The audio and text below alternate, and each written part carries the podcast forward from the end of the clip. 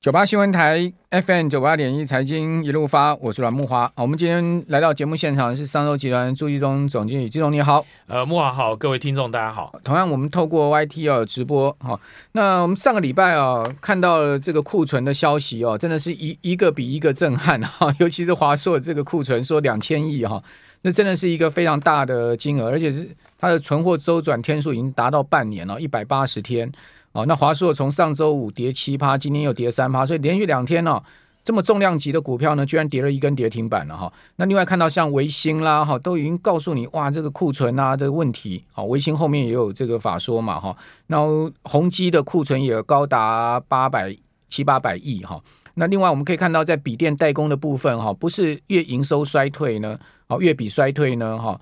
就是出现了获利大减的状况，好，所以可见这个库存哦，尤其在中下游端哦，非常严重，这种长边效应啊，呃，越来越明显，好，所以我们赶快来请教季中，好，因为这这一次的商周也谈了这个问题啊，所以季中，你看到这个库存，你们现在看到的整个状况是什么呢？好，呃，我想我们在呃这一期商业周刊里面有好几篇文章在讨论这件事哦。那呃，他第一个当然谈我们谈到就是电子业的这个下游的这些库存。那你看到不止不止你刚才讲的，包括大立光啊这些手机的库存啊，都都非常多。好，那呃这里面当然它里面背后有一个很重要的一个原因哈，应该是说呃我们过去几年其实在低利率的状况之下。取得资金非常非常容易，然后那呃资本市场又给了大家很好的机会，所以那大家就拼命冲营收嘛。那呃，所以我们在看。看到这一期我们转载这个 FT 哈 Financial Times 的，它上面有一篇文章啊，叫做“新创等于摇钱树的时代告终”哈。所以各位你你你可以去想象一件事哈，那过去在低利率时代，因为大家想的就是我们要扩张，然后我们用补贴，我们用新的技术，然后大家都可以做梦啊。那所以就是呃新创都可以给非常高的本一比，然后于是呢，你看我们现在在台湾哈，我们讲说。拼一个小时到货，对不对？嗯、我们大家讲说 Uber 好，现在不止 Uber 在讲说，呃，一个小时之内送到。你你看到现在很多电商都变一小时送到，好，就就是家乐福的电商，他也说他一小时送到。嗯，所以你你看到就是大家的杀厮杀已经到一个小时决战。那各位，你知道华尔街是现在是杀到什么吗？嗯，杀到叫二十分钟啊，二十分钟，二十分钟就要送到货，所以所以。那有可能去拼到这样程度吗？那 Financial Times 这篇文章他就在讲说，他们认为这种会销轰哎，那个会吹牛皮的哈，他们认为这些就是你你你今天只是为了要在资本市场拿钱，然后你就想了一个 idea，然后你就开始来来讲了。那他认为这些东西慢慢就是这个潮水退去，因为为什么？因为利率在涨了嘛？因为整个资金成本变贵以后，大家全部都会精打细算。那我们要讲的就是说，这个库存这一次的这个库存的问题，它其实有一个很大的麻烦，就是通货膨胀压力下面产生的库存。库存。那过去你你的库存产生，你就是说没有杀不掉的库存，只有杀不掉的价格嘛。那你只要用价格去砍就有了。可是这一次不太一样，这一次因为你在通货膨胀的压力下面。所以你会看到很多的这些呃企业哈，那我想这一次哦，就半年报是一个很好的机会。那大家可以去看一下这次的半年报哈。今天哦会涨的很多股票，我举一个例子啊，我刚才在翻，哎，宝城宝城涨很多，哎，宝城宝成我们就在看说，哎，那为什么哦？原来它的本业的获利，还有它的业外的投资也都不错，所以你会看到。不是说呃，这个每一家公司下游的公司都不好，没有，就是你有过去你有在控制库存，你的纪律够的，你没有在过去这一年因为股市非这个疯狂上涨的过程里面，你去把你的很多原则打破的这些人。这些公司，你看到它是有机会，它就会上来。那这个就是每一家的状况不一样。那比如说你刚才讲说这个宏基，那宏基我们看到它的董事长，事实上早在今年年初哈，我们年初哈，在这个我们每一年哈，在年一月份的时候，我们都有一个圆桌论坛。我们今年特别请了这个陈俊胜董事长来，他特别就跟我们讲库存这个问题，他就特别讲到说，大家看到这个供应链的这个状况哈，那供应链这个很很紧张，所以大家都备货，那他看到的就是风险。所以你看到，就是有人提前踩刹车，跟你完全不踩刹车，那有纪律跟没纪律就会差非常非常多。所以在 Financial Times 的这篇文章，它最后它有一个结论啊，他就特别讲到，他说伪装者跟投机者哈即将会出局哈。嗯那市场是留给什么样的人呢？它是留给那些有信仰的人。什么叫有信仰的人？然后再来一个是留给那个想要去建设的人。就简单说，有信仰的人跟有建设的人，他基本上他就是基础工程，他打得很稳。然后他知道他有一个心愿，有一个心念去做这件事。好，那我我这边我再举一个例子，我们这这我们这半年来，其实我们一直在密切报道有一家公司叫金华酒店。对，那各位你也看到金华酒店的业绩啊，它。就是饭店业在海啸第一排嘛，那可是你看到金华酒店去年，去年它居然还缴出赚钱，它还可以给。他没有裁员，然后他还给了员工两个月的年终奖。你当然这个跟中间跟他处分他的一些转投资可能也有一些关系。但是你看到就是像金华酒店这样的公司，他在疫情期间，老板还出了一本书，对不对？还去讲了他的很多转型，他们透过八十个专案去改变公司的体质。那你可以想见，一旦国门开放，一旦旅游业的本质开始改变的时候，像这样的公司，他就你你去看他的股价哦，我特我特别看。等一下，它今年以来它的股价持平的了，持平的都非常非常稳哦。好，那所以那已经慢慢又恢复到疫情前那样。可是我们要讲的就是说，股价的状态虽然一样，可是公司的体质已经不一样。那所以我我建议大家就是说，呃，不是说啊、呃、下游的公司一定不好，那也不是说上游的就一定好。但各位，你就会看到说，你有一个。现在刚好半年报出来，我我真的建议大家好好的看报表。好，那你在看报表的时候，当然你当你当然就去看有没有打库存，有没有一些获利，然后营收的表现等等之类。那我还建议大家，对于那些资本密集投资的公司，特别是上游的这些半导体厂，因为它的资本投资都非常非常大。那各位，我们要特别去看哦，我们最近又学到一招，这边跟大家分享，去看它的折旧摊提，它怎么摊的。那各位，你去想一下哈。一家公司它的折旧摊提，它到底是呃用五年摊、用十年摊，还是用三年摊？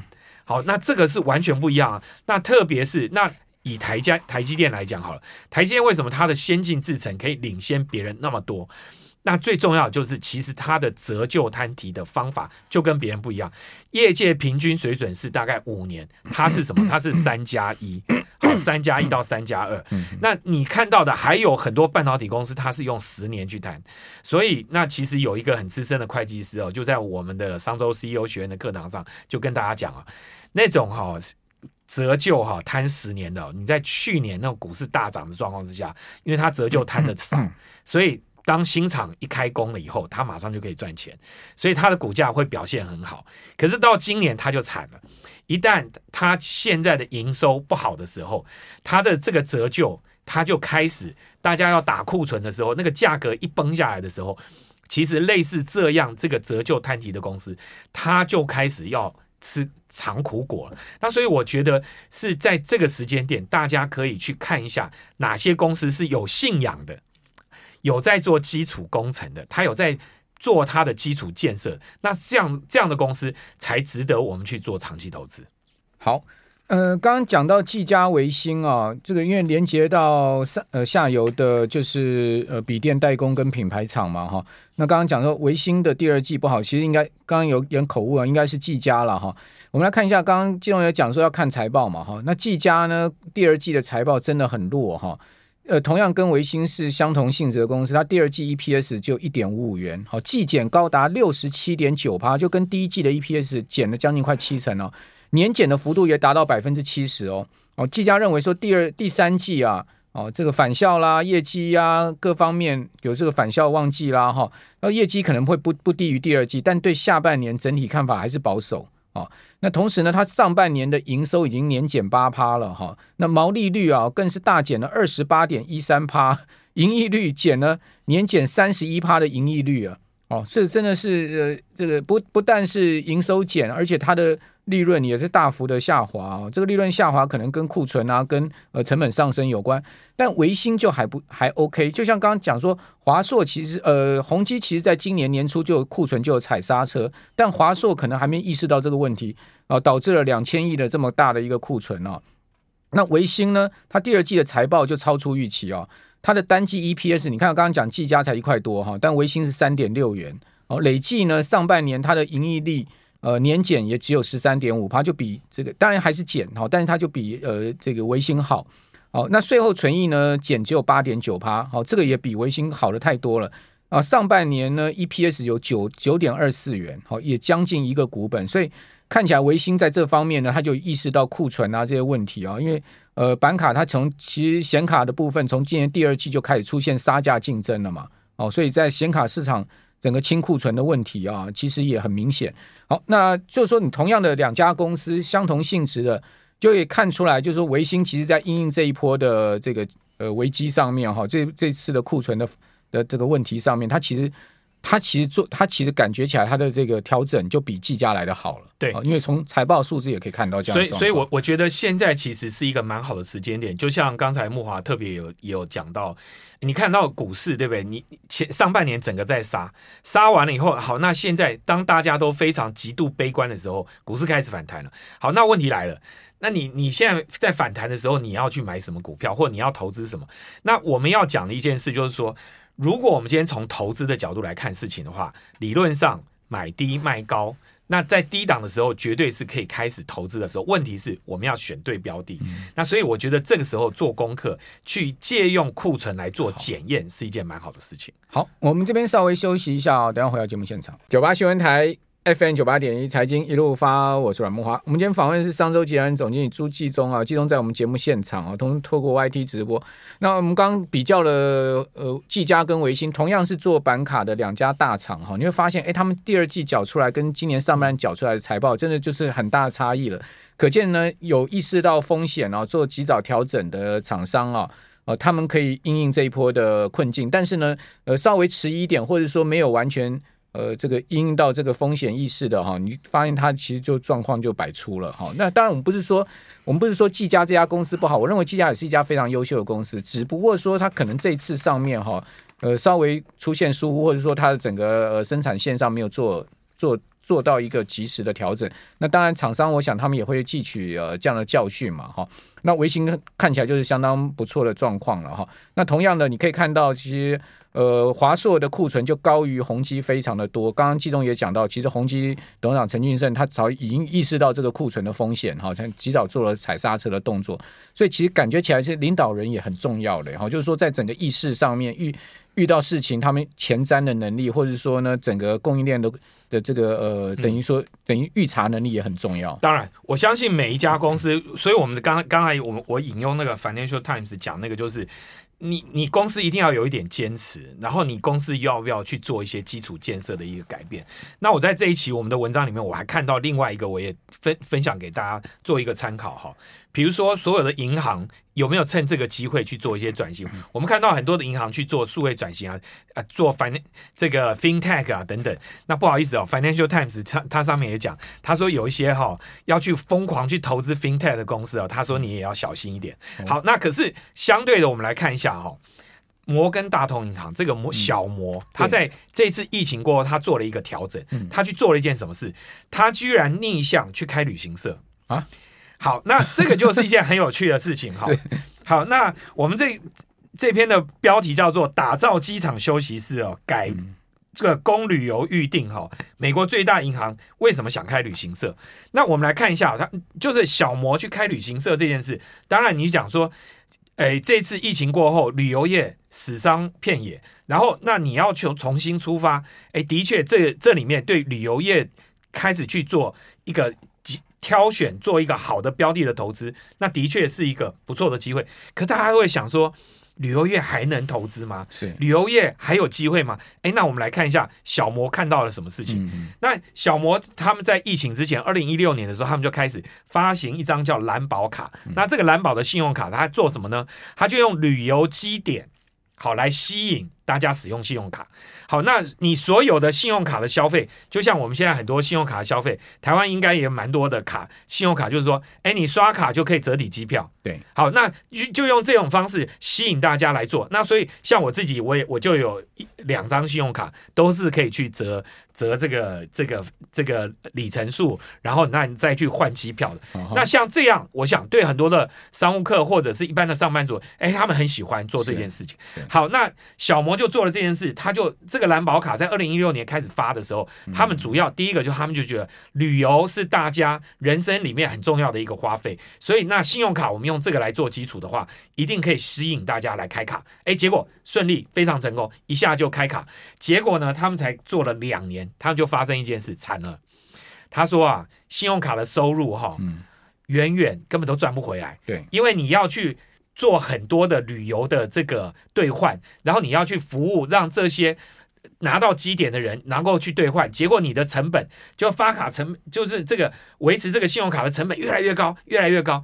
然后甚至到疫情过后，他们还发现一件更麻烦的事，因为你这个旅游点数换到了以后哈，接下来就变银行就变他的负债，他必须要去对偿这个东西，所以他的负债越垫越高。那这下他怎么办？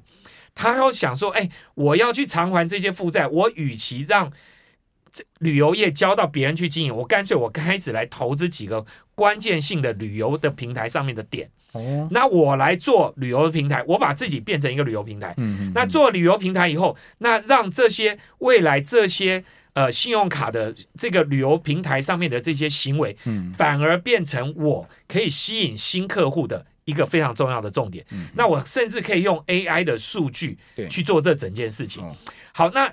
这个这个东西，于是他们就开始去做一个做美食评论，好去做这个预定的这个呃网站，然后同时买了一家高档的旅行社。然后他们做这件事情以后，他们同时还看到了另外一个时代趋势，就年轻人其实他们今天赚了钱以后，他们就要花，嗯，而且还有很重要一件事，他们很可能会为旅游去借钱。那你因为信用卡，然后你去做现。先买后付这件事情，那一般哦，你你说买家电啊，买这种大的，可是现在用共享啊，用用这种呃分享的方式，很可能都很便宜了。可是旅游这件事，大家很可能真的就会花钱。那一旦花钱之后呢，他怎么样？他的利差就出来了。嗯，好，那所以他认为这个东西对他们银行来讲就是一件好事，所以他们就开始积极的去做这个投资。所以他现在已经开始在几个重要机场开始去打造自己的贵宾室，然后要把这些他们的客户的旅游行为变成他的消费者数据。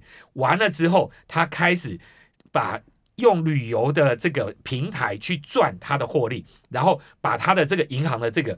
因为旅游起点造成的这个负债，长期的这个东西可以把它解解决掉。OK，好，所以你你看到，事实上旅游业不是不能做啊。嗯，其实现在还是有人看到了旅游业它可能有的商机。好，那所以我这边就提供大家这篇文章，大家可以去考考虑哈。然后另外一个，我们还有一篇文章啊，是在讲。一个中文系的毕业生，哈哦，去当那个打呃做工的人，做做工的人，做工的人。我觉得这个小公司哦，就非常非常有趣哈。那为什么这个小公司很有趣呢？就是说，呃，我想大家都知道台湾缺工的这个问题，是。然后那营建产业非常缺工，然后过去呢，长期以来有没有人要解决这个问题？也有人要解决问题，可是呢，一直解决不了。可是这个叫做匠人部落哈，这这则新闻哈，大概在七月。呃，在这个这个这个呃呃即时新闻网出现，那我看到了这篇新闻，就传给我们编辑处的同事。嗯，我说为什么我看到这个新闻对我是有直觉的？因为他说匠人部落的这个创办人哦，他是看了商周的文章，十二年前他看了商周的文章，他在大学的时候他就开始打工，他就他就想到说，因为我们在那个文章里面特别讲到一件事，他说我们要盖房子，总是要有人啊，不可能全部靠机器啊，那这些工匠的技巧。要不要有人有人留下来？需要有人啊，于是他就到一个工地一个工地去打工。于是他就想要来改变这个我们所谓的这些水泥工也好，水电工也好，这个的架构，他有没有机会去改变？